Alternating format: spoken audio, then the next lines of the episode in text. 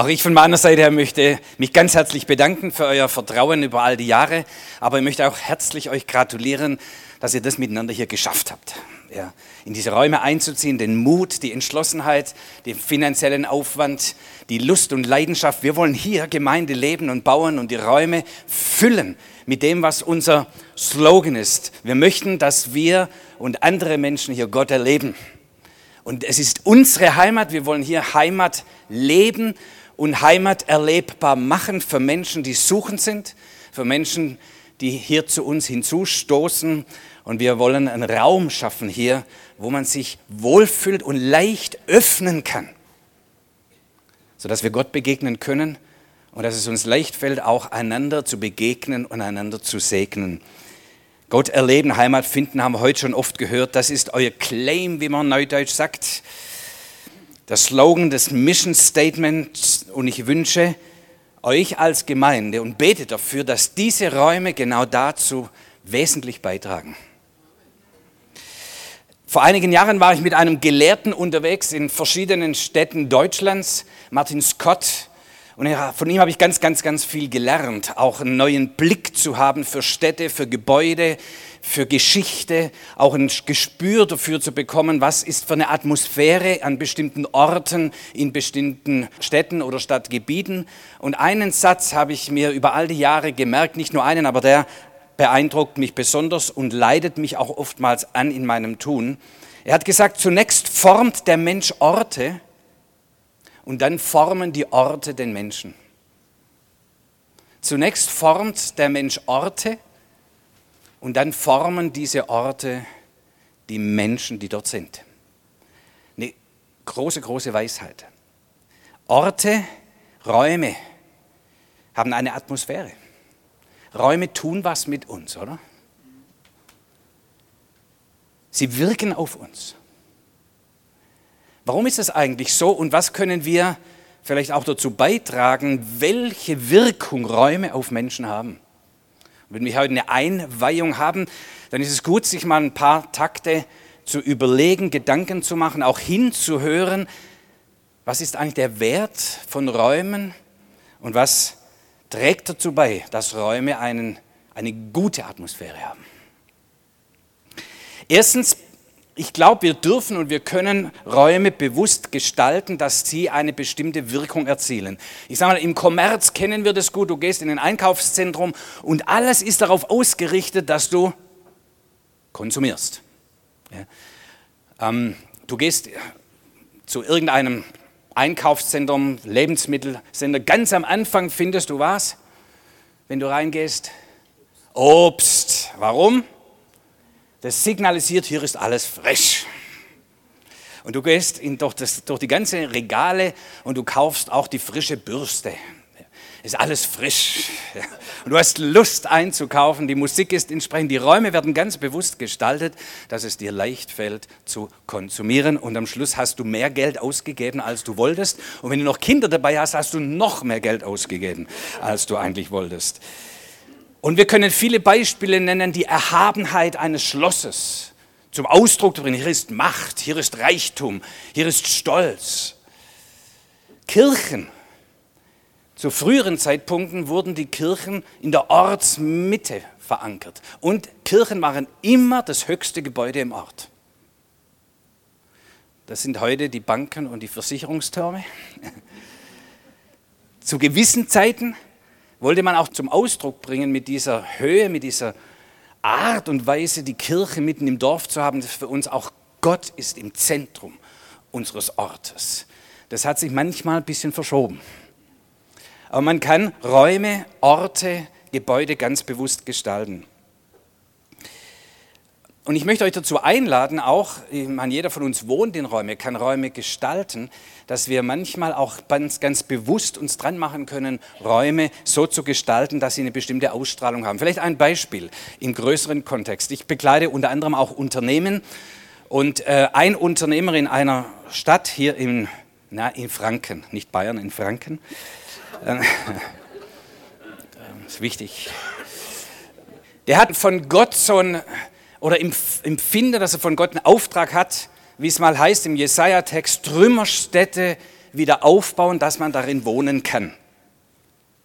Das gehört auch zum Evangelium übrigens. Gott will die Welt wieder schön machen. Alles, was kaputt gegangen ist, was zerbrochen ist, es ist Gottes Leidenschaft, dass das, was kaputt und zerbrochen ist, wiederhergestellt wird. Und zwar auch Gebäude. Und er hat den Eindruck gehabt, in einem bestimmten Stadtgebiet dort einige Grundstücke aufzukaufen, unter anderem ein Grundstück, wo eine Firma pleite gegangen ist. Die Eigentümer dieser Firma haben sich auf diesem Grundstück erhängt, haben sich das Leben genommen und niemand traute sich, dieses Grundstück anzufassen. Das war über lange Zeit eine Brache, eigentlich auch ein Schandfleck in dem ganzen Ort. Und es war so ein bisschen wie eine Atmosphäre von Tod und von Zerstörung über diesem ganzen Gebiet, ein riesengroßes Gebiet. Und er hat darum geworben, dieses Gebiet kaufen zu können, dieses Grundstück kaufen zu können, hat es dann auch erworben und ist eine Bauträgergesellschaft. Und dann hat er gesagt, hier hat der Tod gewohnt. Was soll in Zukunft hier wohnen? Und sagt, ich werde hier einen Ort schaffen des Lebens, wo Leben wo Licht, wo Hoffnung ausstrahlt. Und er sagt, wie schaffe ich Räumlichkeiten, wenn Menschen hier wohnen werden, dann sollen sie nicht spüren eine Atmosphäre von Zerstörung, von, von Tod, von Enge, von Depressivem, sondern die Menschen, die hier leben, die sollen sich wohlfühlen und sagen, hier ist gut sein, hier ist Leben. Und dann hat er mit den Architekten zusammen sich Gedanken gemacht, wie können wir die Gebäude, die Häuser, die wir hier bauen, das sind dann doch in diesem Gebiet allein waren 70, 80 äh, Wohneinheiten, sind, hat sich dann noch weiter ausgedehnt. Was können wir tun? Das sind manchmal so einfache Dinge wie, es muss hell sein, viel Fenster. Und er hat gesagt, es muss Raum geben. Lass uns die Räume ein bisschen höher machen als üblich. Es muss eine Weite sein. Lass uns den Abstand von Haus zu Haus ein bisschen größer machen als üblich. Und durch solche Faktoren ist ein Raum entstanden, wo die Menschen sich wohlfühlen und es ist inzwischen, das war früher der Stadtteil, wo keiner hinziehen wollte. Jetzt ist es der Stadtteil, wo jeder hinziehen will. Die Mieten sind dort explodiert. Das hört man nicht so gern, aber es ist ein gutes Zeichen, dass Menschen dort wohnen wollen. Räume ganz bewusst gestalten. Was wollen wir hier? Was sollen Menschen erleben, wenn sie hier in diese Räume kommen? Und jawohl, wir können die Räumlichkeiten entsprechend gestalten, uns Gedanken machen darüber, welche Formen, welche Möglichkeiten schaffen wir, dass Menschen, wenn sie hier reinkommen, dass es ihnen leicht fällt, sich zu öffnen, dass es leicht ist, Gott zu erleben, dass man gerne aufeinander zugeht. Was für eine Atmosphäre schaffen wir in unseren Räumlichkeiten? Räume auf Menschen ausrichten, die wir empfangen wollen. Im Gemeindeleben, ich begleite ja doch äh, eine ganze Menge Gemeinden unterschiedlicher Art. Und es gibt immer ein bisschen Streit. Das gab es hier nicht, gell? das ist toll. Äh, aber es gibt immer ein bisschen Streit, wie müssen die Räume eingerichtet werden. Und dann gibt es so Sachen, die jungen Leute sagen, die, die Wände müssen schwarz sein, es muss dunkel sein, dass man so richtig dann auch mit Licht und so weiter gestalten kann. Und dann gibt es die anderen, die sagen, schwarz ist vom Teufel, das nehmen wir nicht an und so. Und dann gibt es richtig Auseinandersetzung, was ist schön, was, wie soll man die Räume gestalten. Ähm, im Grunde geht es doch darum, egal mal wie wir gestalten, die Frage ist, was wollen, wollen wir mit diesen Räumen tun? Was wollen wir erreichen mit diesen Räumen? Wenn wir wollen, dass Menschen sich wohlfühlen in den Räumen, die nächste Frage, was für Art und Weise von Menschen werden hier hereinkommen und dass sie sich wohlfühlen, dass sie sich öffnen kommen, ist doch der entscheidende Faktor. Und lass uns die Räume so gestalten, genauso wie bei euch zu Hause. Wenn ihr Besuch erwartet, was tut ihr? Obst an den, jetzt, der, hat, der Christian ist ein intelligenter Kerl, der hat echt was begriffen. Also bei uns im Schwabenland lädt man ja niemand so gern ein, weil da muss man vorher putzen und alles in Ordnung machen und perfekt sein. Schrecklich, ja, und dann wird es steril. So was für Atmosphäre strahlen wir aus? Wie richten wir unsere Wohnung ein? Wie decken wir den Tisch? Wie gestalten wir, dass Menschen sich zum Beispiel einfach locker unterhalten können? Oder wird, wirkt es steril? Räume bewusst gestalten. Und da ist auch was zutiefst Göttliches in uns, die Möglichkeit, dass wir Räume gestalten können, ist ja auch ein Ausdruck unserer Ebenbildlichkeit Gottes. Der Schöpfer gestaltet. Und guckt mal seine Schöpfung an. Die ist riesig, die ist toll. Die bringt uns zum Lob und die bringt uns zur Anbetung. Und zum Wohlergehen. So bewusste Gestaltung, wenn wir Räume gestalten, bewusst, und da dürfen wir noch weiter hier auch weiterentwickeln, da ist noch Möglichkeit, noch Raum weiterzuentwickeln, aber auch ganz spezielle Gottesdienste, Veranstaltungen, die Räume zu dekorieren, so wie ihr das heute wunderschön gemacht habt. Sagt, wir fühlen uns willkommen. Und das hat auch was mit der Dekoration zu tun, oder? Räume gestalten, haben wir richtig toll gemacht. Zweitens, Räume haben manchmal auch eine ganz persönliche, emotionale Wirkung auf uns, weil wir Geschichte mit diesen Räumlichkeiten haben. Das ist mir ein sehr, sehr wichtiger Punkt, weil in dem Moment, wenn wir auch als Gemeinde zusammenkommen, eine Gemeinschaft bilden, dann machen wir auch hier emotionale Erfahrungen und Erlebnisse. Das heißt, es kann uns als Gemeinde und Gemeinschaft auch zusammenfügen. Und wir erinnern uns immer wieder daran, was wir hier erlebt haben. Als ich 50 wurde, das ist ein bisschen her, ein paar Jährchen, als ich 50 wurde, dachte ich, ach, jetzt so eine Feier zu machen, das will ich nicht. Dann musst du die einen einladen, die anderen hast du nicht eingeladen, da sind die sauer und ich habe dann doch keine Zeit, mit jedem zu reden. Dann habe ich gesagt, was mache ich? Und ich hatte so einen Impuls und sage, ich mache eine Woche Urlaub und gehe an die Orte meiner Jugend. Und so die Etappen meines Lebens reise ich nochmal hinterher. Und was ganz erstaunlich für mich war, ist, als ich an bestimmten Orten war, wie Erinnerung wieder hochgekommen ist, Emotion wieder hochgekommen ist, hatte ich völlig verdrängt, vergessen, war nicht mehr da. So der Ort, wo ich als Kind aufgewachsen bin, in dem ähm, Haus meines Großvaters, wo drei Generationen zusammengelebt haben und ich bin dorthin gegangen. Inzwischen wohnen andere Leute dort, ähm, bin dort ein bisschen rein und da war immer noch die Wäschestange. Kennt ihr Wäschestange, so, wo man Teppich geklopft, geklopft, gereinigt hat? Oder machen das nur die Schwaben? Ähm, und da hat mein Vater eine Schaukel dran hingehängt. Und als ich diese Wäschestange gesehen habe, dann kam so dieses Glück der Kindheit, so dieses Unbeschwerte, keine Verantwortung zu haben, einfach spielen und leben zu können. Aber nebendran war noch die Hütte, die stand immer noch. Da habe ich meine Cowboy-Pistole versteckt mit einer Menge Munition und ich durfte keine Pistole haben. Der Papa hat es verboten, aber ich hatte doch eine. Und dann stand ich vor dieser Hütte und all das schlechte Gewissen kam wieder hoch. Die Emotionalität von, oh, wenn ich erwischt werde. Ja. Da habe ich auch meine ersten Zigaretten versteckt. Ja. Und da kam all dieses Schurkendasein, dieses in mir hoch. Ja. Es war interessant und so bin ich von Ort zu Ort gegangen. Den Ort, wo ich zum ersten Mal meine Frau, damals Freundin, umarmt und geküsst habe. Oh, das war schön. Ja.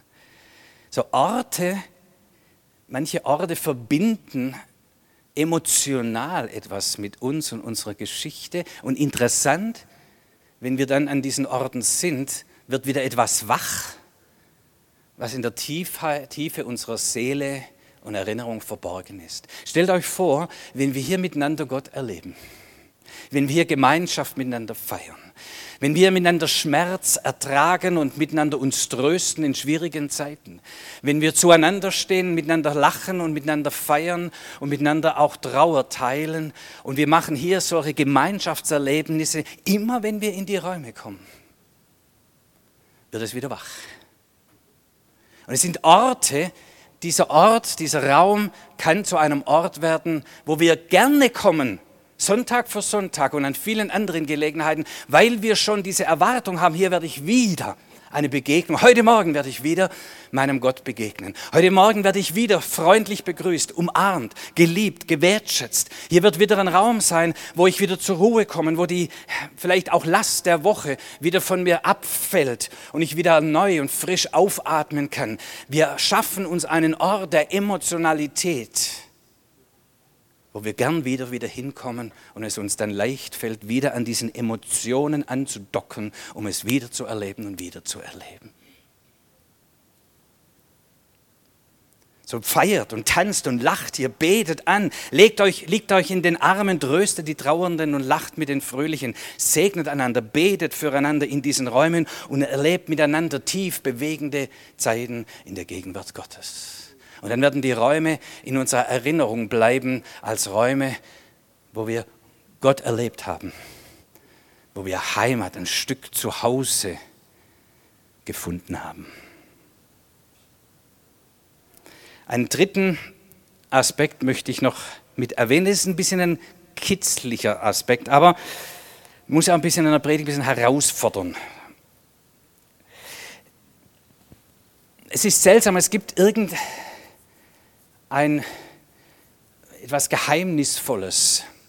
Manche Räume, du gehst in Räume rein und du spürst, es wohnt Frieden in diesen Räumen. Das kannst du nicht festmachen an Personen, weil gerade alle so friedsam miteinander sind, sondern du gehst in Räume und irgendwie sowas, so ein unsichtbarer Fußabdruck da. Oder du gehst in ein Haus und du spürst, da Streit. Jesus sagt mal, es ist eine interessante Aussage, wenn ihr in ein Haus kommt und ihr werdet empfangen, dann sprecht Shalom, Frieden sei mit diesem Haus. Und dann sagt Jesus, was passieren wird, ist, dass euer Frieden, der in euch ist, hast du Frieden? Euer Frieden, der in euch ist, wird sich auf dieses Haus legen. Das ist eine interessante Aussage, eine, eine geheimnisvolle Aussage. Gleichzeitig habe ich gelernt über all die Jahre und Jahrzehnte, dass Räume auch eine unsichtbare Atmosphäre haben können. Und du merkst, du kommst in einen Raum und da ist schon Frieden. Und Frieden auch im Sinne von Wohlergehen. Hier irgendwie kann ich aufatmen. Und du kommst in andere Räume und du denkst, das, ist komisch hier, das ist eng, das ist depressiv, das ist, oh, nichts wie raus hier. Lasst uns da noch ein bisschen drüber nachdenken. Ich komme aus einem Haus, wie ich schon erwähnt habe, in dem Haus meines Großvaters. Und seltsamerweise, ich will es jetzt gar nicht groß interpretieren, aber seltsamerweise habe ich oft in diesem Haus, vor allem wenn ich unten in der Wohnung meines Opas war, und dort hatten wir dann auch mein großer älterer Bruder und ich ein Zimmer miteinander, und ich habe oft Ängste gehabt in diesem Zimmer. Es war manchmal so eine Atmosphäre von dem, da ist jemand im Raum. Dann hat das Licht angemacht, ist niemand im Raum. Es war irgendwie komisch. Als ich zum Glauben gekommen bin, habe ich immer noch gespürt, noch mehr gespürt, dass irgendwas Böses, was Dunkles ist in diesen Räumen. Und das Einzige, was ich tun konnte, auch als junger Christ, ohne viel Ahnung zu haben, ich fing an zu beten in diesen Räumen. Und als ich anfing zu beten in diesen Räumen, veränderte sich die Atmosphäre in diesen Räumen. Auch seltsam, ich fordere euch ein bisschen raus an der Stelle, okay? Auch seltsam, in diesem Haus, meine Mutter ist an Krebs gestorben, mein Onkel ist an Krebs gestorben. Wir sind ausgezogen, die haben die Wohnungen verkauft. Die Leute, alle Leute, die da drin gewohnt haben in den Jahrzehnten, haben alle eine Krebserkrankung gehabt, an der sie gestorben sind.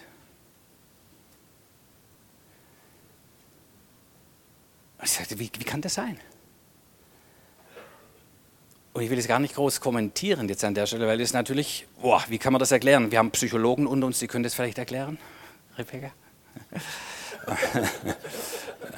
Was ist die, wie kann sowas sein? Na doch ist es, habe ich viele Mal erlebt. Ich wurde einmal gerufen in meinem Dienst als Pastor, als ich selbst eine Gemeinde geleitet habe, Nachts hat einer mich rausgeklingelt aus, aus dem Schlaf und das ist mir nur zwei, dreimal in meiner ganzen äh, Laufbahn passiert. Und er sagte, bitte, bitte Michael, komm, mein Freund, der steht zu Hause in seinem Zimmer, in seiner Wohnung. Seine Frau ist in der Disco, sein Baby ist im Schlafzimmer und er traut sich nicht ins Schlafzimmer zu gehen. Da ist solch eine zerstörerische Atmosphäre. Er sagt, das kann ja wohl nicht wahr sein.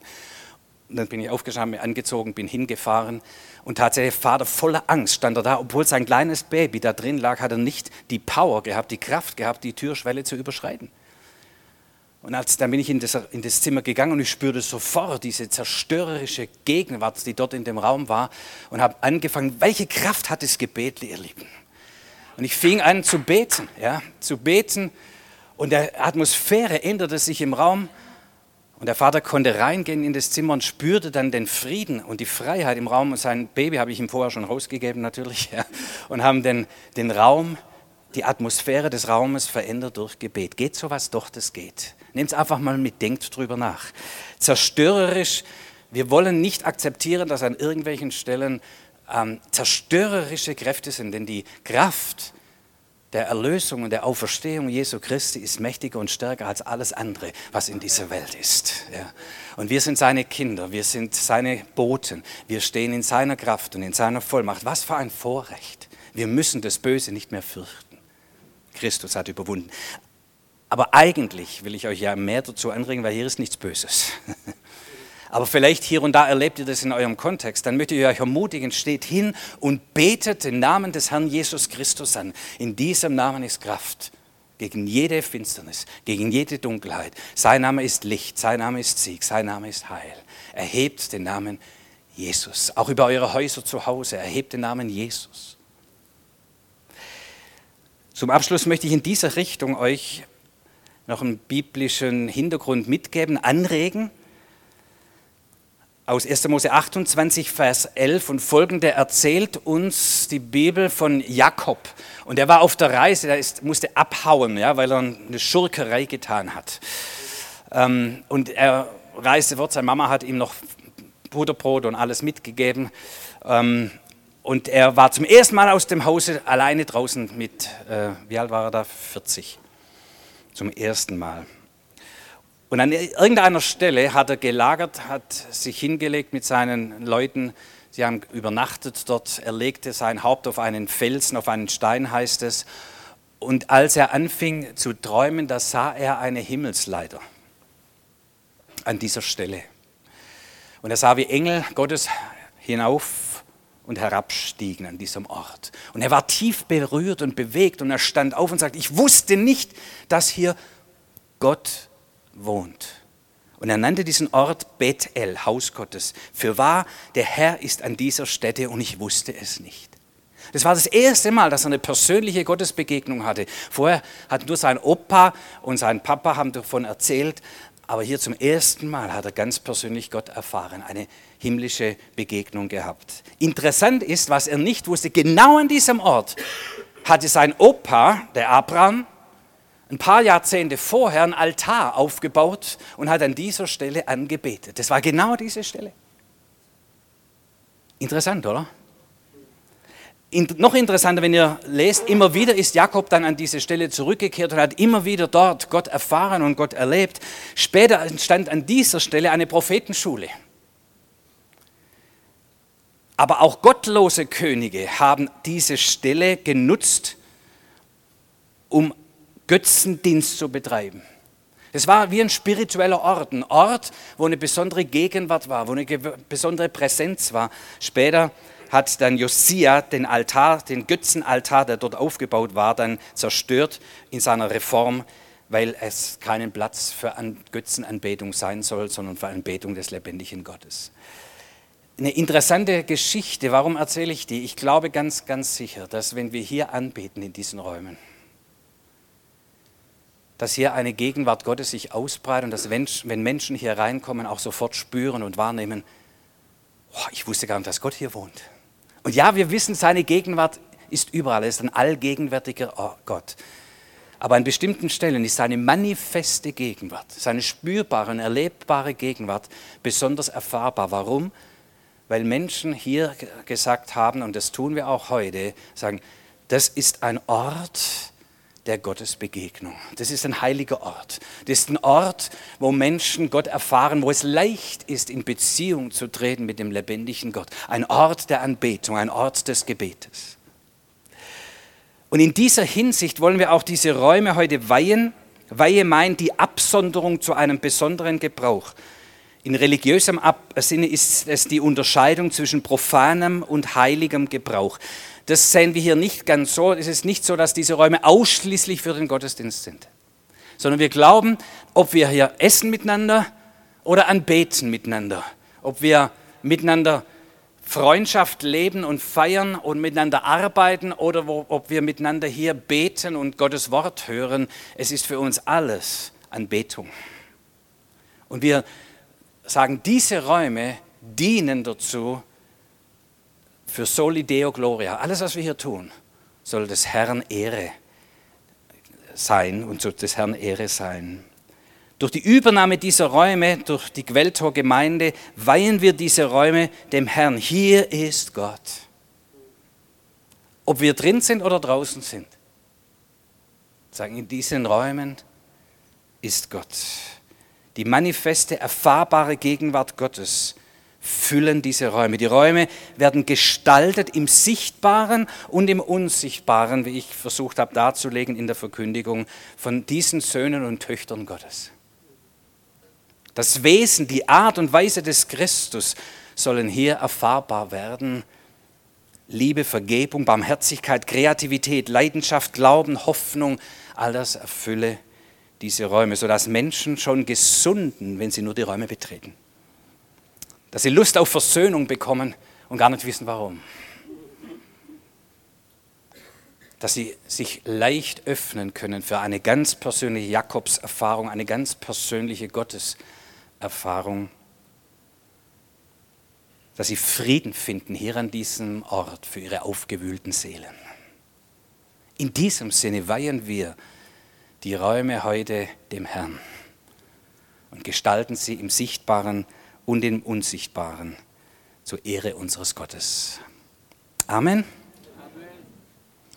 Das wollen wir jetzt tun, noch miteinander im Gebet. Und ich lade euch ein, wenn ihr könnt und wollt, aufzustehen.